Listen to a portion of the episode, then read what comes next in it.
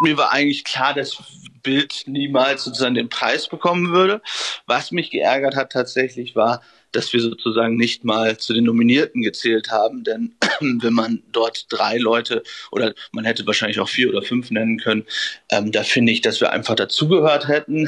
Wenn man sich anschaut, wie lange zum Beispiel NTV oder Welt äh, auch gebraucht haben, um auf Quoten zu kommen, die dann, die dann attraktiv sind. Und ich finde, wir hatten teilweise tolle Erfolge, gerade während des Ukraine-Krieges mit bis zu am Morgen drei, vier Prozent manchmal, was echt für einen frischen Sender wirklich viel war.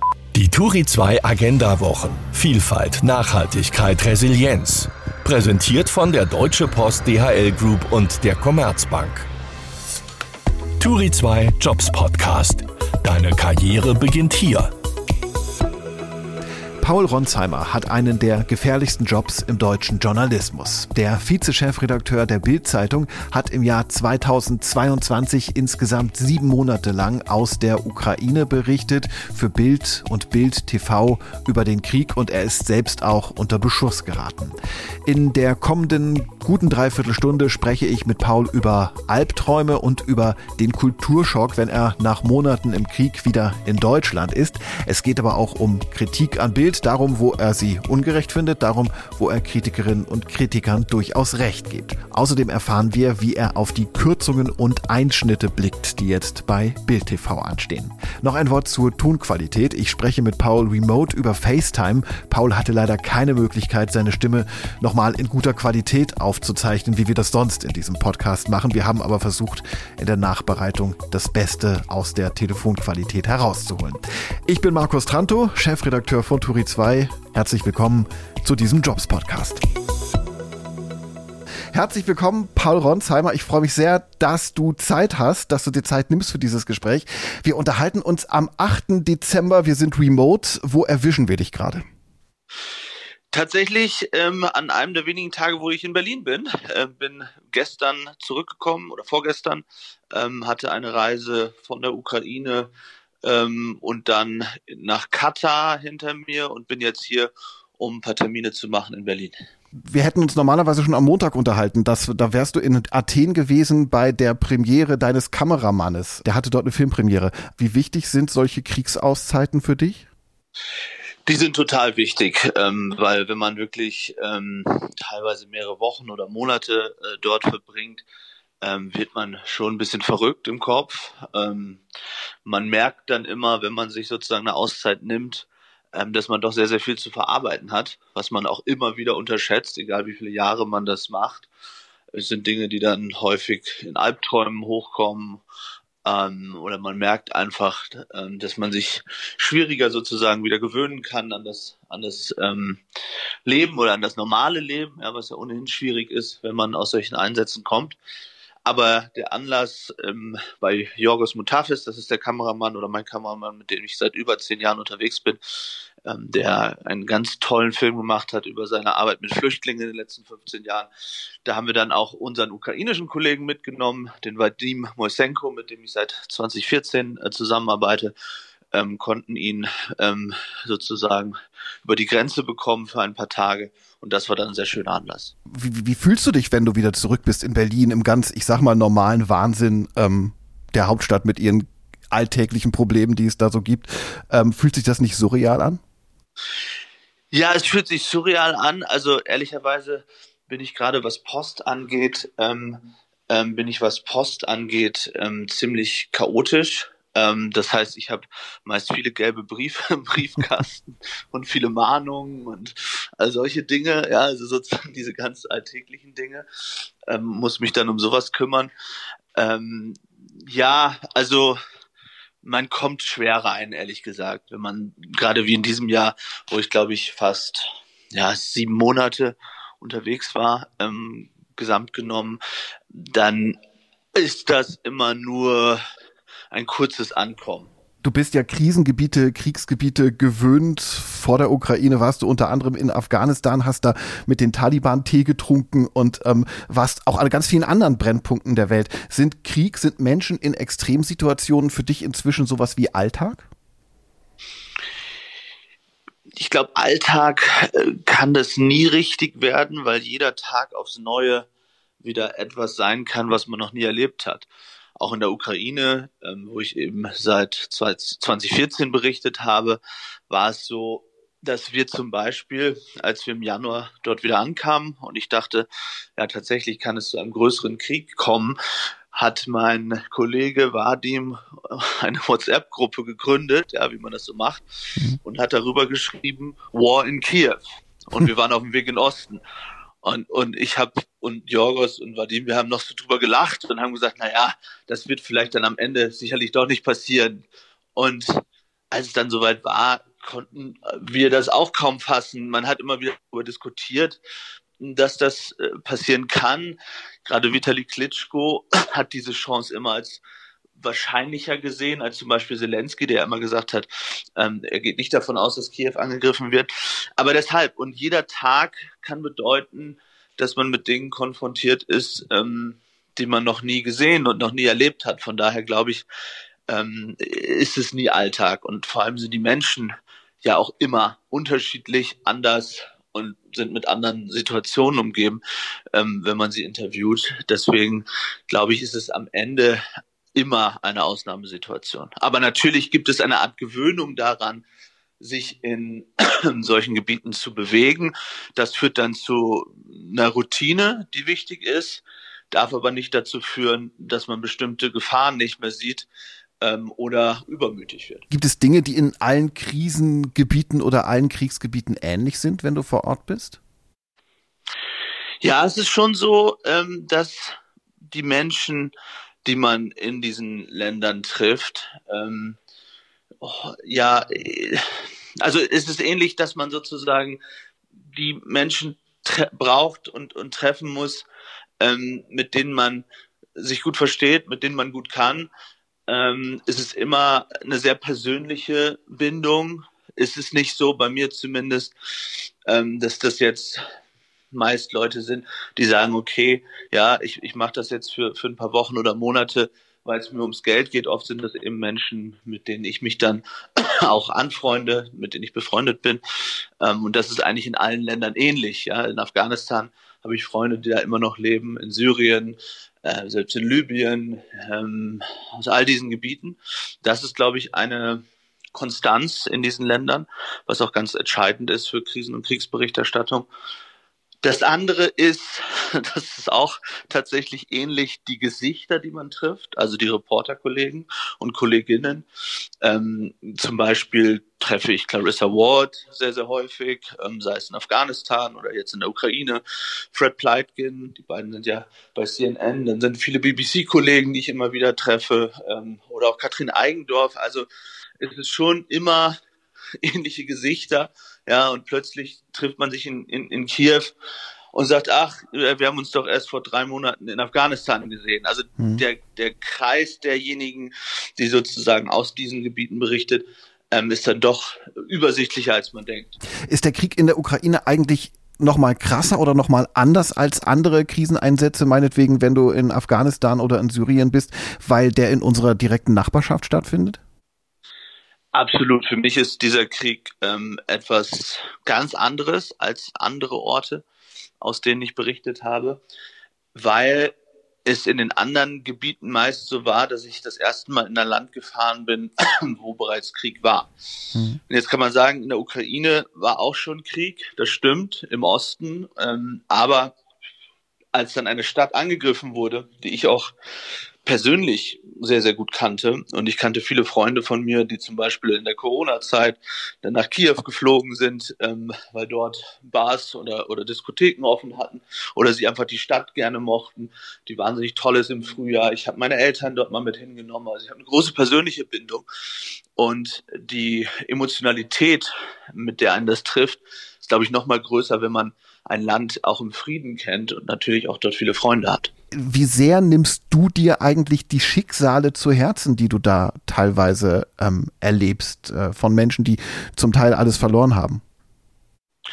Das bewegt einen dauerhaft. Also ich habe einige ähm, Menschen getroffen in der Ostukraine, die wir dann, mit denen wir auch immer wieder in Kontakt stehen. Wenn wir dann dorthin fahren, versuchen wir was mitzubringen, Ähm, ich habe einen Mann getroffen, der ein Bein verloren hat, der nicht wusste, sozusagen, wie er Prothesen bekommen kann. Ähm, dann versuchen wir da natürlich auch zu helfen. Ähm, man geht so in einen Aktivismus rein, also nicht im Sinne ne, aktiv, als Aktivist, sondern man versucht dann diesen Menschen einfach zu helfen oder mhm. irgendwas zu tun. Und ich glaube, wenn man versucht, was zu tun, dann hilft es ihnen und es lenkt natürlich auch davon ab, ähm, dass man nur noch verzweifelt. Man kann natürlich nicht allen helfen, ja, mhm. aber auch im Kleinen, glaube ich, ähm, ja, kann es, kann es etwas bringen, ja. Also ein anderes Beispiel, ähm, also als ich jetzt vier, fünf Monate dauerhaft weg war, ähm, habe ich auch gesagt, ähm, klar, ja, also wenn Flüchtlinge meine Wohnung brauchen, sollen sie meine Wohnung nehmen. Weil ich finde, es gibt viele Dinge, die man dann einfach machen kann. Ähm, und da braucht man nicht irgendwie ähm, jetzt ständig drüber reden oder, oder ähm, da braucht man auch nicht lange drüber nachdenken, sondern einfach tun. Und ich glaube, das kann man auch als Journalist ähm, im Kleinen. Du hast gerade schon das Stichwort Aktivismus gebracht. Das, was du beschreibst, ist ja eher eine Aktivität, zu der du dich genau, ähm, ge, ge, äh, getrieben fühlst, anstatt Aktivismus. Aber Aktivismus ist ein gutes Stichwort. Wie, inwieweit kann man, wenn man sowas sieht, inwieweit kann man da neutral bleiben? Ähm, ich glaube, man kann ähm, in diesem Krieg kaum äh, im klassischen Sinne neutral sein und sagen, die Ukraine sagt dies und Russland sagt das. Ähm, ich zitiere da immer Christian Amanpour, ähm, äh, truthful, ja, but not neutral. Ähm, äh, truthful, glaube ich, beschreibt das, wie man sein muss. Und das bedeutet eben auch und unbedingt ähm, die ukrainische Sichtweise und die Darlegung kritisch hinterfragen. Ja? Also im Oktober zum Beispiel gab es eine Situation, wo das ukrainische Verteidigungsministerium behauptet hat, dass ähm, äh, russische Soldaten Ukrainern äh, äh, Ukrainer gefoltert hätten und ihnen ähm, Zähne äh, rausgerissen hätten, sozusagen, haben ein ganz schreckliches Bild eines Eimers mit Zähnen äh, gezeigt und das wow. sozusagen mit Auschwitz verglichen. Und ich habe damals, als das Foto hochkam und es einige schon gemacht haben, ja, auch international, ich glaube Daily Mail und andere, die einfach das Verteidigungsministerium zitiert haben, habe ich zu meinen Leuten gesagt, lass uns das noch nicht machen, also in Berlin, weil davon habe ich noch nie was gehört. Wir wollen das recherchieren. Ähm, und dann sind wir da hingefahren und haben herausfinden können, dass es eben nicht so war, sondern dass es ein äh, Zahnarzt war, der dort gewohnt hatte, ähm, neben dieser Folterkammer sozusagen und den die Russen ähm, diese Zähne äh, geklaut haben. Ähm, das war nicht klassisches Fake News der Ukrainer, weil ich glaube, sie dachten tatsächlich, das sei passiert. Aber sie haben eben einfach nicht nachgefragt, sondern mhm. sie haben einfach etwas äh, rausgehauen. Und das ist, glaube ich, etwas, ähm, was ein gutes Beispiel dafür ist, ähm, dass nur weil man mit den Ukrainern fühlt und weil man auch glaubt, ähm, dass natürlich die Ukraine jedes Recht hat, äh, sich zu verteidigen und ihr Land zurückzuerobern, ähm, dass es man als Journalist dennoch natürlich genau hinschauen muss und alles hinterfragen muss. Mhm. Aus anderen Interviews, die ich von dir gesehen habe, weiß ich, dass du regelmäßig an der Front bist. Äh, wie entscheidest du eigentlich, da gehe ich rein, da bin ich dann an der Front und äh, wie entscheidest du, das ist zu gefährlich? Das ist eine Entscheidung unseres gesamten Teams, ähm, die meist jeden Tag getroffen wird. Ähm, durch Recherche, durch Kontakte. Wir haben zum Militär äh, sehr, sehr viele Kontakte. Wenn man sozusagen direkt in eine Frontstellung will, geht das ohnehin, ich sag mal, mit, nur mit militärischer Begleitung. Ja, das wär, ist ein klassischer Embed. Mhm. Allerdings ist es in der Ukraine mittlerweile auch so, dass Städte wie Bachmut zum Beispiel in der Ostukraine äh, faktisch Front sind, ja. Ähm, wo man wo man sich dann auf Zivilisten äh, konzentrieren kann und, und äh, über das Leid sozusagen berichten kann. Ähm, es ist, ja, es ist, kommt immer auf den Tag an äh, oder auf die Tage. Ähm, wir haben eine Situation erlebt damals rund um Lysychansk, das war im Frühsommer. Ähm, das waren die letzten Stunden, wo die Ukraine die Stadt noch gehalten hat und wir wollten rein und über die Zivilisten eben berichten. Das hat auch funktioniert. Ähm, auf dem Weg hinaus sozusagen auf der Straße hinaus raus sind wir dann beschossen worden äh, mit Artillerie. Ähm, hatten wahnsinnig Glück, ähm, weil die Straße mehrere Löcher hatte, also so, so, so Gräben sozusagen und da teilweise die ähm, Explosionen passierten und nur eine äh, oder zwei direkt bei, beim Auto, wo, wo, wo dann unsere Scheibe zu Bruch gegangen ist, ähm, hatten wahnsinnig Glück, dass wir da unverletzt rausgekommen sind. Was ich damit sagen will, ist, so eine Situation kann ihnen immer passieren dort und das können sie auch schwer planen. Denn sie wissen nicht, wann die Russen äh, schießen. Sie wissen auch nicht immer hundertprozentig, wie sich die Front weiter verläuft. Ich versuche wirklich wirkliche Frontbesuche beziehungsweise ähm, Situationen, wo wir uns der absoluten Gefahr ausgeben, ähm, insoweit nur dann zu machen, wenn ich wirklich davon überzeugt bin, ähm, dass es unbedingt wichtig ist, auch für diese Geschichte. Äh, hast du in solchen Situationen Angst und wie gehst du dann damit um? Hm, Angst ist es, glaube ich, weniger, sondern eher, man kriegt natürlich einen, einen ziemlichen Puls sozusagen. Also wenn man merkt, dass jetzt der Beschuss losgeht. Ich erinnere mich, dass ich in dem Moment an einen französischen Kollegen äh, gedacht habe, ähm, impulsiv, der ähnlich beschossen wurde, auch in einer ähnlichen Gegend und da ums Leben gekommen ist. Ähm, der saß sozusagen hinten und wurde mit einem, mit, wurde von einem äh, in, in den Hals getroffen. Mhm. Und ich habe mich dann, hab an diesen, an diesen ähm, Kollegen gedacht und mich dann geduckt und tatsächlich sieht man auch ähm, auf einem Video, wie dann sozusagen unsere, unsere Scheibe zu Bruch geht und direkt über mir ja etwas etwas fliegt. Ähm, die Angst kommt dann hinterher. Also Angst verspüre ich meistens äh, dann in der Reflexion. In dem mhm. Moment versucht man tatsächlich dann da rauszukommen, ähm, die Situation zu meistern oder auch seinen Job zu machen. Und das hilft dann abzulenken. Wie gehen eigentlich deine Freunde, deine Familie damit um, dass du einen der womöglich gefährlichsten Jobs im deutschen Journalismus hast? Und meine Mama schimpft immer mit mir. Ähm, interessanterweise äh, habe ich das Gefühl, dass es in diesem Jahr ähm, besonders heftig war. Na klar, weil der Ukraine-Krieg war, aber ich glaube auch, dass sozusagen durch die Visualisierung, also durch Live-Berichterstattung und so weiter, ähm, sie dann das Gefühl hatte, ähm, dass es irgendwie unmittelbarer ist, ja. Und na klar, wenn man ähm, dann äh, liest, ähm, dass wir beschossen wurden oder äh, andere Dinge passieren, dann ähm, ja, schimpft vor allem meine Mutter mit mir, aber sie weiß auch, dass sie mich da nicht so richtig von abbringen kann.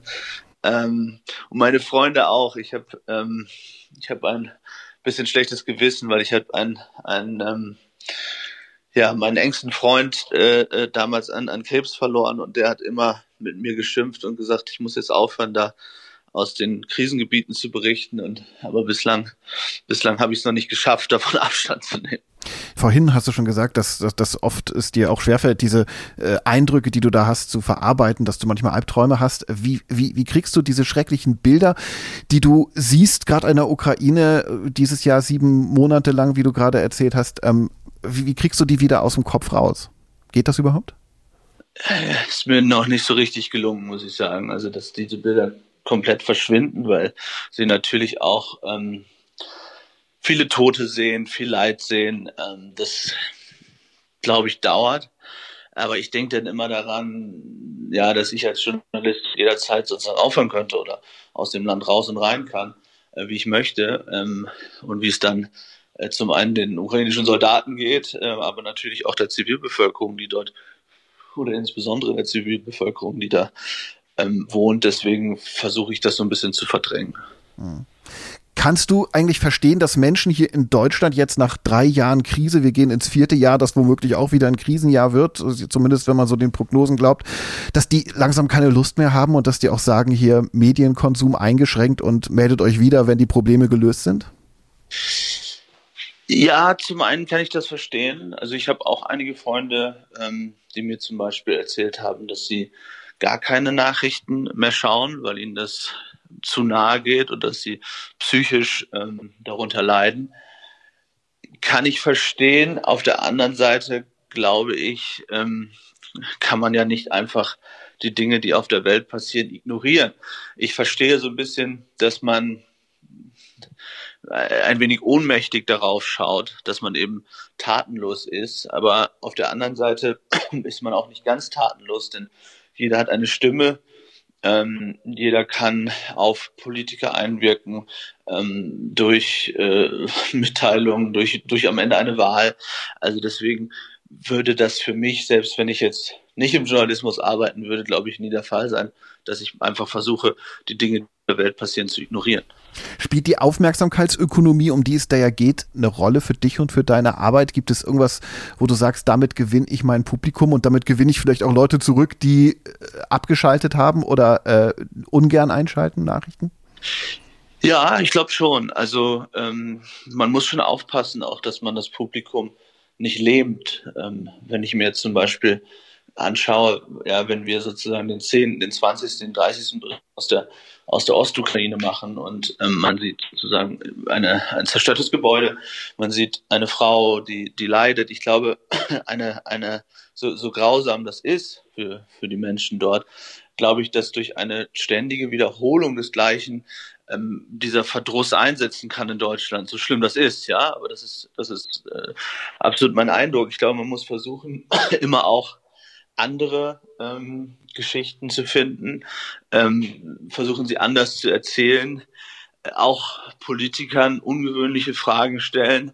Also zum Beispiel eine, ähm, die ich Zelensky gestellt habe vom ich glaube im September war es, und die sehr viral gegangen ist, war, was sein, was sein Lieblingswitz über Wladimir Putin ist.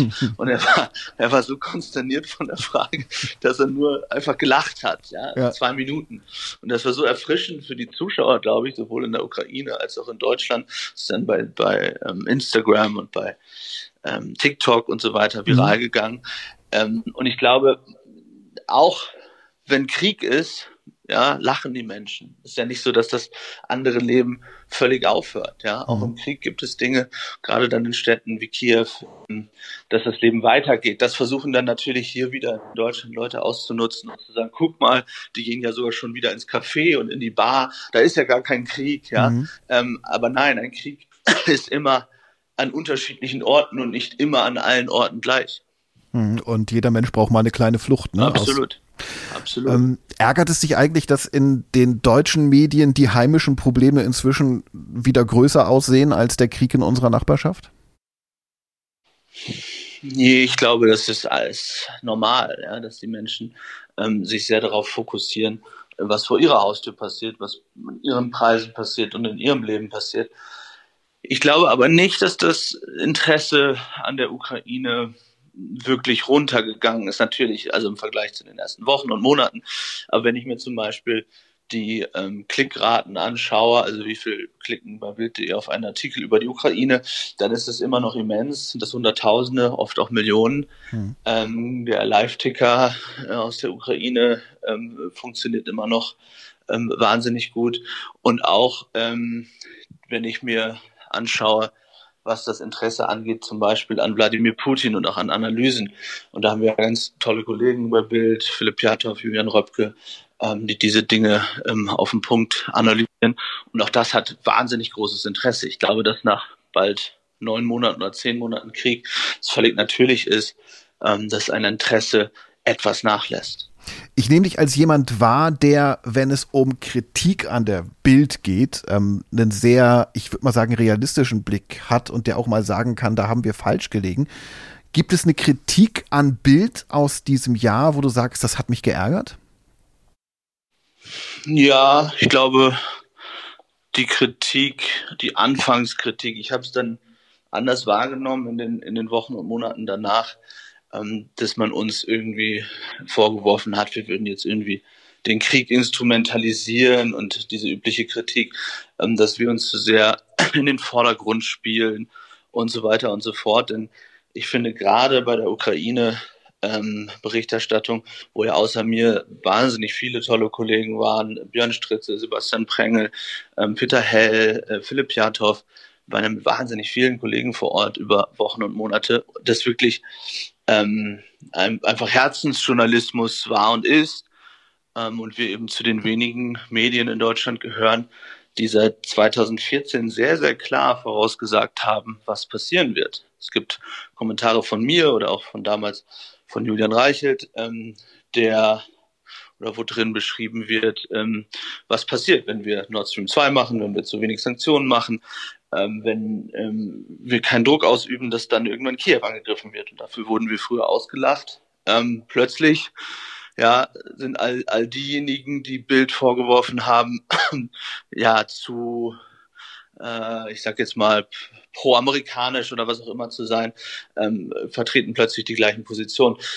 Und da hat mich schon ein bisschen geärgert, ähm, dass man das nicht auch einfach mal sieht. Ja. Hm. Gab es eine Kritik, wo du gesagt hast, äh, die dir spontan einfällt in diesem Jahr, wo du sagst, hast, das, das war berechtigt? Ähm, ich habe mich tatsächlich äh, jetzt, äh, ich kann es jetzt wirklich nur auf die auf die Ukraine ähm, mhm. Berichterstattung beziehen. Ähm, tja, also ich will dann jetzt nicht über Leute, also über andere Kollegen sprechen, deswegen will ich da über mich sprechen. Ich glaube, dass ich zum Beispiel jetzt, äh, also ein bisschen viele Klitschko-Interviews gemacht habe, vielleicht. also es ist, ist das, das unter anderem, ähm, was noch, dass ich vielleicht äh, manchmal zu emotional war. Also ich erinnere mich zum Beispiel an eine Schalte, wo mir echt die Tränen kamen, ja, ähm, wo ich denke, Mensch, Paul, da hättest du echt irgendwie professioneller sein können. Ähm, Wobei das natürlich auch sehr authentisch fand, ne? Also ja, ja, ja, klar, genau. Also ich, da, da gibt's halt sozusagen die Debatten. Ja, ist das zu emotional oder mhm. ist das authentisch? Ich bin da hin und her gerissen. Mhm. mhm. Ähm, aber ja, klar, sicherlich machen wir machen wir Fehler ähm, und ich mache auch Fehler. Und ich glaube, äh, es tut ganz gut, wenn man darüber reflektiert spricht. Ich, was ich glaube ich auch heute ähm, anders machen würde, wäre, diese, diesen Twitter-Streits aus dem Weg zu mhm, gehen. Ja. Mhm.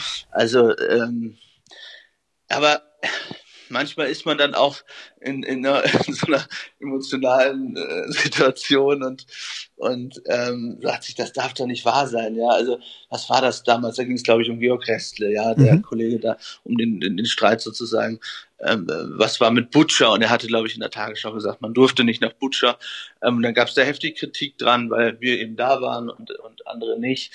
Und ich glaube, das sind so Dinge, ähm, da nehmen wir uns wahrscheinlich alle irgendwie zu wichtig ähm, und ähm, sollten einfach ja sehen, worum es geht und nicht um irgendwie Kollegendebatten. Ähm, ich arbeite da mit den Kollegen des öffentlich-rechtlichen und auch allen anderen super zusammen. Also Katrin Eigendorf, toll, Vassili mhm. Golot, die jetzt, der jetzt ähm, dort Korrespondent ist, auch in Kiew, der einen fantastischen Job macht, finde ich. Kavita Sharma von RTL, Steffen Schwarzkopf, also sind einfach wahnsinnig viele, viele tolle Kollegen und ähm, bei, der, beim, beim, bei der Berichterstattung im Internationalen ist es eh so, dass man nicht das Gefühl hat, dass es so wahnsinnig viel Konkurrenz irgendwie gibt. Hm. Klingt aber jetzt schon ein bisschen festtagsmilde, ne? ja, wahrscheinlich, ne? Kaum bin ich mal in Berlin, äh, teile ich nicht mehr aus. Ja, tut mir leid. hat es dich eigentlich geärgert, dass du den deutschen Fernsehpreis nicht bekommen hast? Äh, mich hat nicht der, also ich, mir war eigentlich klar, dass Bild niemals sozusagen den Preis bekommen würde. Was mich geärgert hat tatsächlich war, dass wir sozusagen nicht mal zu den Nominierten gezählt haben, denn wenn man dort drei Leute oder man hätte wahrscheinlich auch vier oder fünf nennen können, ähm, da finde ich, dass wir einfach dazugehört hätten. Ähm, aber irgendwie war es dann auch schön zu sehen, welche äh, überraschenden äh, Köpfe und Personen und, und Leute äh, sich dann für mich eingesetzt haben. Das fand ich irgendwie auch ganz rührend. Ja, also selbst eine äh, Sonja Mikisch, glaube ich, vom, vom, vom ehemalige WDR-Chefredakteurin, ähm, die dann plötzlich für einen Bildkollegen einsteht. Das fand ich irgendwie ein ganz tolles Signal. Hm. Bei Bild ist ja tatsächlich einiges in Bewegung im Moment. Ne? Mit Robert Schneider kommt ein neuer Chefredakteur unter Johannes Boje. Äh, die TV-Aktivitäten von Bild, die von nicht mal anderthalb Jahren ausgerollt wurden, die werden jetzt zusammengestrichen. Das tut dir schon weh, oder? Zumal du da auch mit aufgebaut ja, hast. Ich, also ich würde lügen, glaube ich, äh, äh, wenn ich wenn ich sagen würde, dass, dass, dass das nicht wehtut. Ähm, genau, ich habe es mit aufgebaut. Damals erinnern wir uns noch an unsere Corona-Live-Berichterstattung und den Handyalarm und die Kanzlernacht und all diese Dinge. Ähm, und vor allem tut es mir sehr leid für die Kolleginnen und Kollegen. Ja, das war so eine wirkliche, wenn man da an den dritten Stock kam bei uns, das war einfach eine tolle Atmosphäre, so Start-up-mäßig, die hatten alle Bock, äh, super motiviertes Team. Und was es auch Bild echt gut getan hat. Ich hoffe, dass jetzt viele von denen weiterhin bei Bild bleiben können und dann ähm, auch ihr Bewegtbild und Video äh, und so weiter ähm, umsetzen können, dann auf der Homepage oder in Breaking-Situationen weiter im, im, Sender und in Talkshows im Sender. Also es ist ja nicht so, dass Bild TV ähm, komplett begraben wird. Ähm, und man muss ja jetzt unabhängig davon, ähm, dass ich es schade finde, ähm, kommt man ja nicht drum herum, einfach zu sagen, äh, dass die Kosten einfach für Live-Strecken, wenn man sie jeden Tag macht, immens sind. Ähm, wo wir sozusagen wieder bei der Frage sind, ähm, ja, die, die wirtschaftlichen Konsequenzen äh, des letzten Jahres. So, mhm. da verstehe ich wiederum auch den Verlag. Es mhm. ist eine ganz schwierige Entscheidung. Ähm, und man muss sagen, ich glaube, das gehört aber auch zur Wahrheit dazu, dass so etwas sicherlich Zeit braucht, ja, wenn man sich anschaut, wie lange zum Beispiel NTV oder Welt äh, auch gebraucht haben, um auf Quoten zu kommen, die dann, die dann attraktiv sind. Und ich finde, wir hatten teilweise tolle Erfolge, gerade während des Ukraine-Krieges, mit bis zu am Morgen drei, vier Prozent manchmal. Ähm, was echt für einen frischen Sender wirklich viel war. Alle sagen immer, ja, hatte ja nur 0,2. Ja, aber wenn man sich die Morgenstrecken eben anschaut, ähm, dann war es häufig über eins, über zwei. Ähm, und das waren schon tolle Erfolge, fand ich. Mhm. Also beweisen Springer und Bild, die Bildspitze einen zu kurzen Atem in Sachen TV? Nein, das habe ich nicht gesagt. Ich glaube. ich, ich versuch's mal mit der Zuspitzung. nee, es, es, es, es kostet eben auch wahnsinnig viel, ja. Und ich weiß nicht, wie es in anderen wirtschaftlichen Zeiten gewesen wäre. Das kann ich nicht sagen.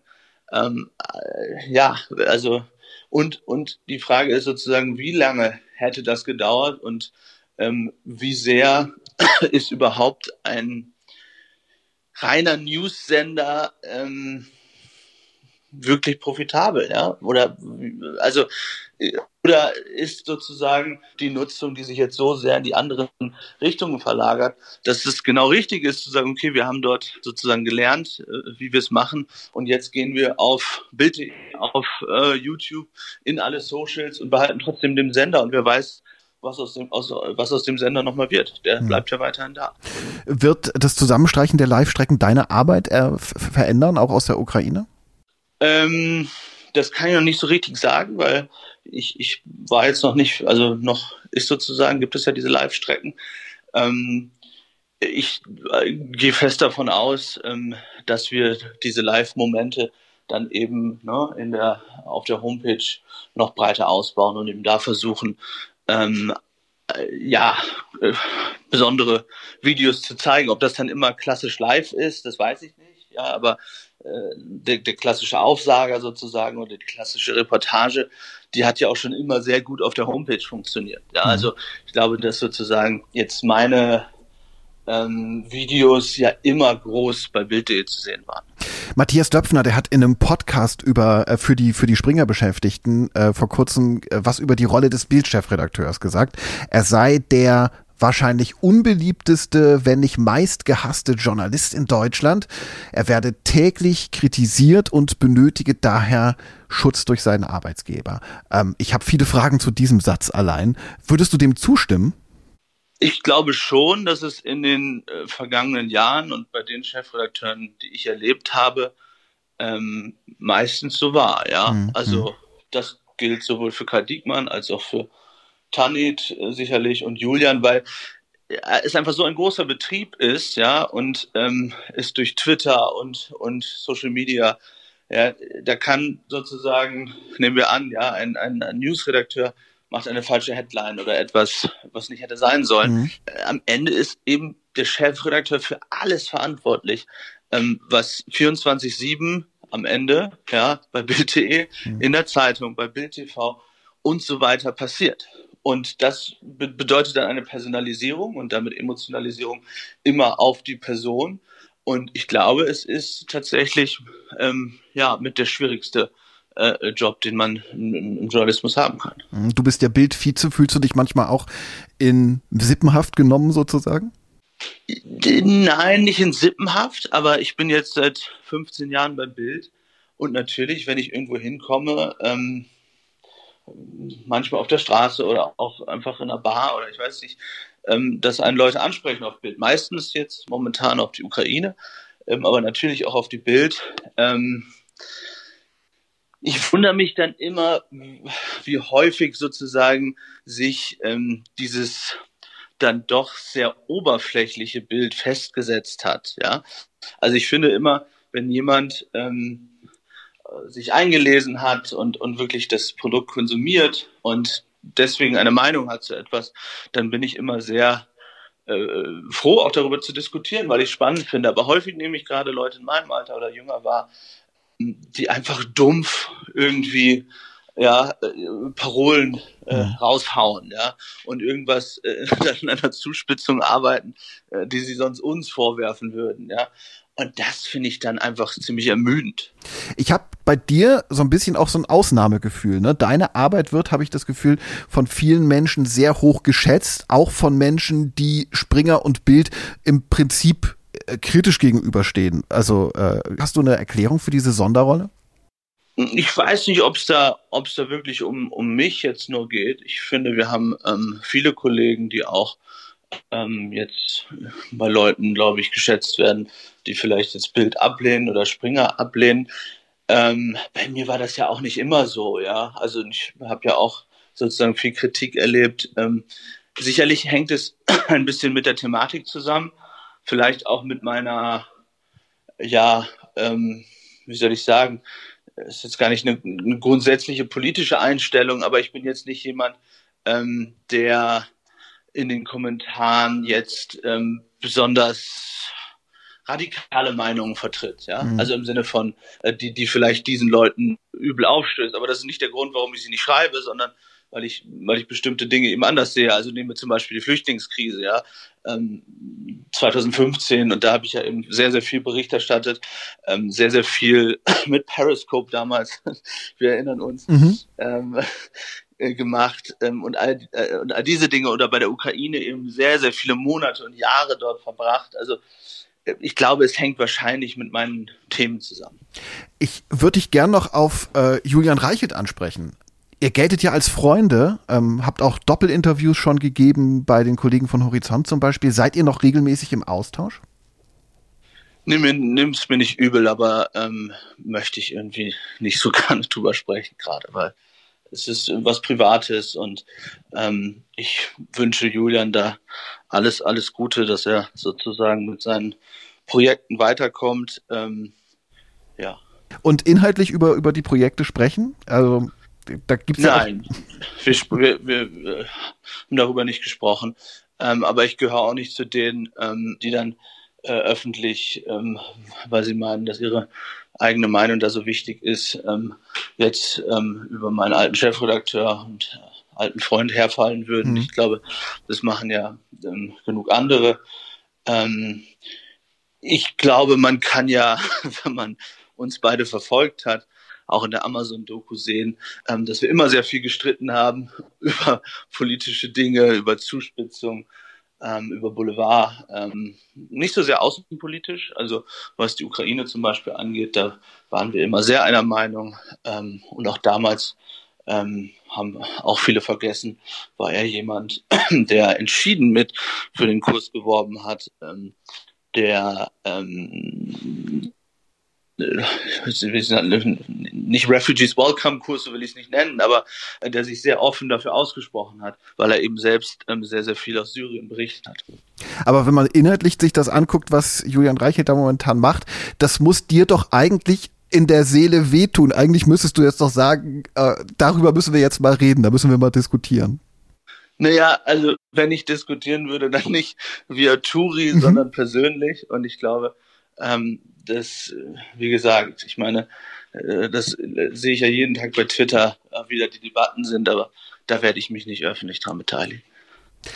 Ist Kriegsreporter eigentlich ein Job, den du heute noch jungen Menschen empfehlen würdest? Ich würde jungen Menschen, glaube ich, niemals empfehlen, ähm, man kann einen Traum haben, ja, Kriegsreporter zu werden, ähm, sondern ich würde empfehlen, Journalist zu werden, Reporter zu werden. Und bei mir war es nicht so, ähm, dass ich dachte, als ich mit 16 angefangen habe, für das Auricher Heimatblatt zu schreiben, eine Anzeigenzeitung, dass ich dachte, ich würde einmal Kriegsreportern aus der Ukraine berichten. Ich glaube, was ich jungen Journalisten wirklich raten würde, ist ähm, im Lokalen unbedingt anzufangen ähm, und die Begeisterung zu erleben, wenn man ähm, ja lokale Geschichten aufdeckt und äh, dort im Gemeinderat sitzt und ähm, diese Direktheit, ja, also ich bin bis heute fasziniert davon, als ich dann damals über Kickers M durfte, dann für die Emder Zeitung, ähm, hat mein Chefredakteur gesagt, du musst das jetzt machen. Das war 2005, 6, 7 so. Ähm, und ich hatte super Informanten in der Mannschaft.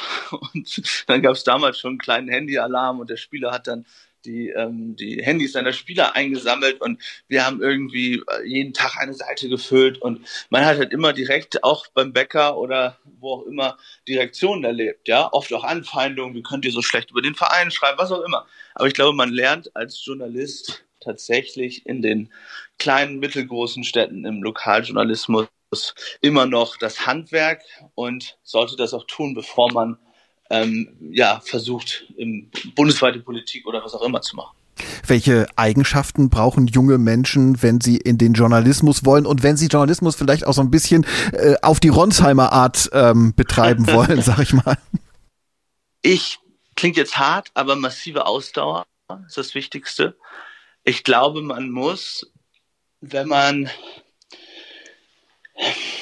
also ich habe jetzt für sehr viele Jahre wirklich den Journalismus als absolute äh, Prio, die über alles geht, gestellt. Ja, also können sich ja vorstellen, dass viele äh, Familienfeste, viele Freundschaften, ähm, was auch immer, äh, da auch draufgehen können. Ja, mhm. also das, äh, man, man investiert so viel Zeit, man sollte 24/7 erreichbar sein.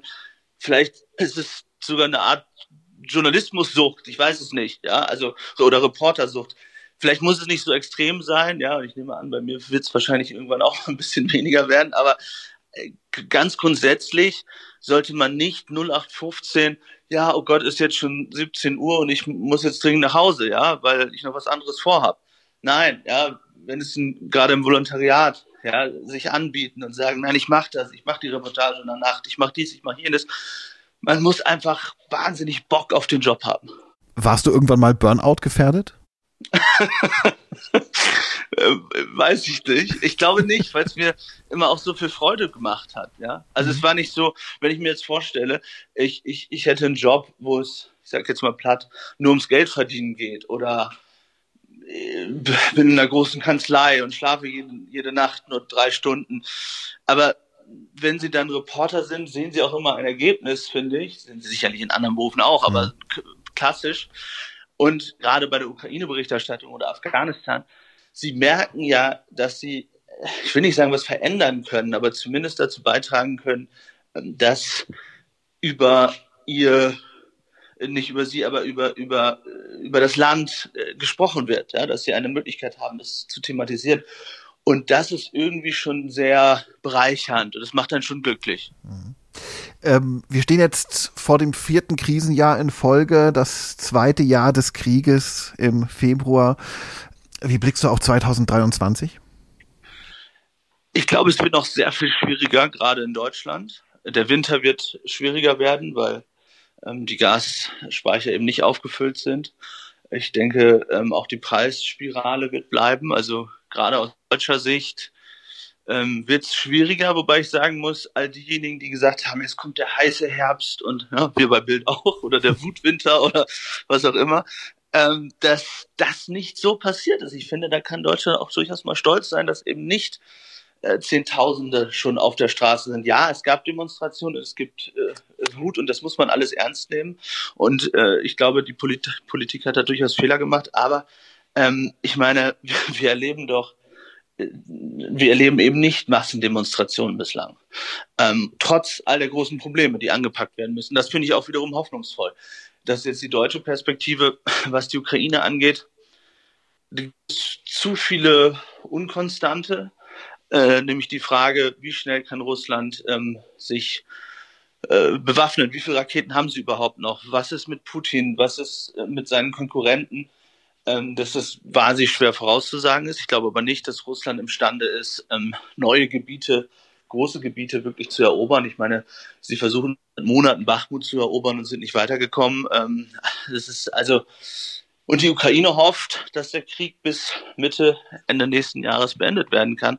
Aber auch das ist wahnsinnig kompliziert. Hm. Ähm, denn äh, der Wunsch, sozusagen das ganze Land äh, zurückzuerobern, ob der erfüllt wird, hängt auch wieder an der Frage, äh, wie viele Männer sind doch bereit zu sterben und wie hm. viele Waffen gibt der Westen der Ukraine. Ähm, und dann die Frage, wenn man in Verhandlungen gehen würde, wie sehr könnte es das Land zerreißen? Ja, also Sie erleben ja momentan 90 Prozent der Ukrainer, die sagen, äh, wir wollen, dass das komplette Land zurückerobert wird. Ja, aber was ist, wenn Zelensky irgendwann am Tisch sitzt und aus welchen Gründen auch immer äh, die Krim oder der Donbass ähm, aus seiner Sicht realistisch zumindest jetzt nicht zurückerobert werden kann? Also es sind ja alles Fragen, die man sich stellt. Deswegen wird es, glaube ich, noch sehr, sehr lange, sehr kompliziert und sehr blutig und es wird noch sehr viele Opfer geben. Wenn du ähm, die Befürchtungen und die, Beho die Hoffnungen gegeneinander abwiegst, was überwiegt?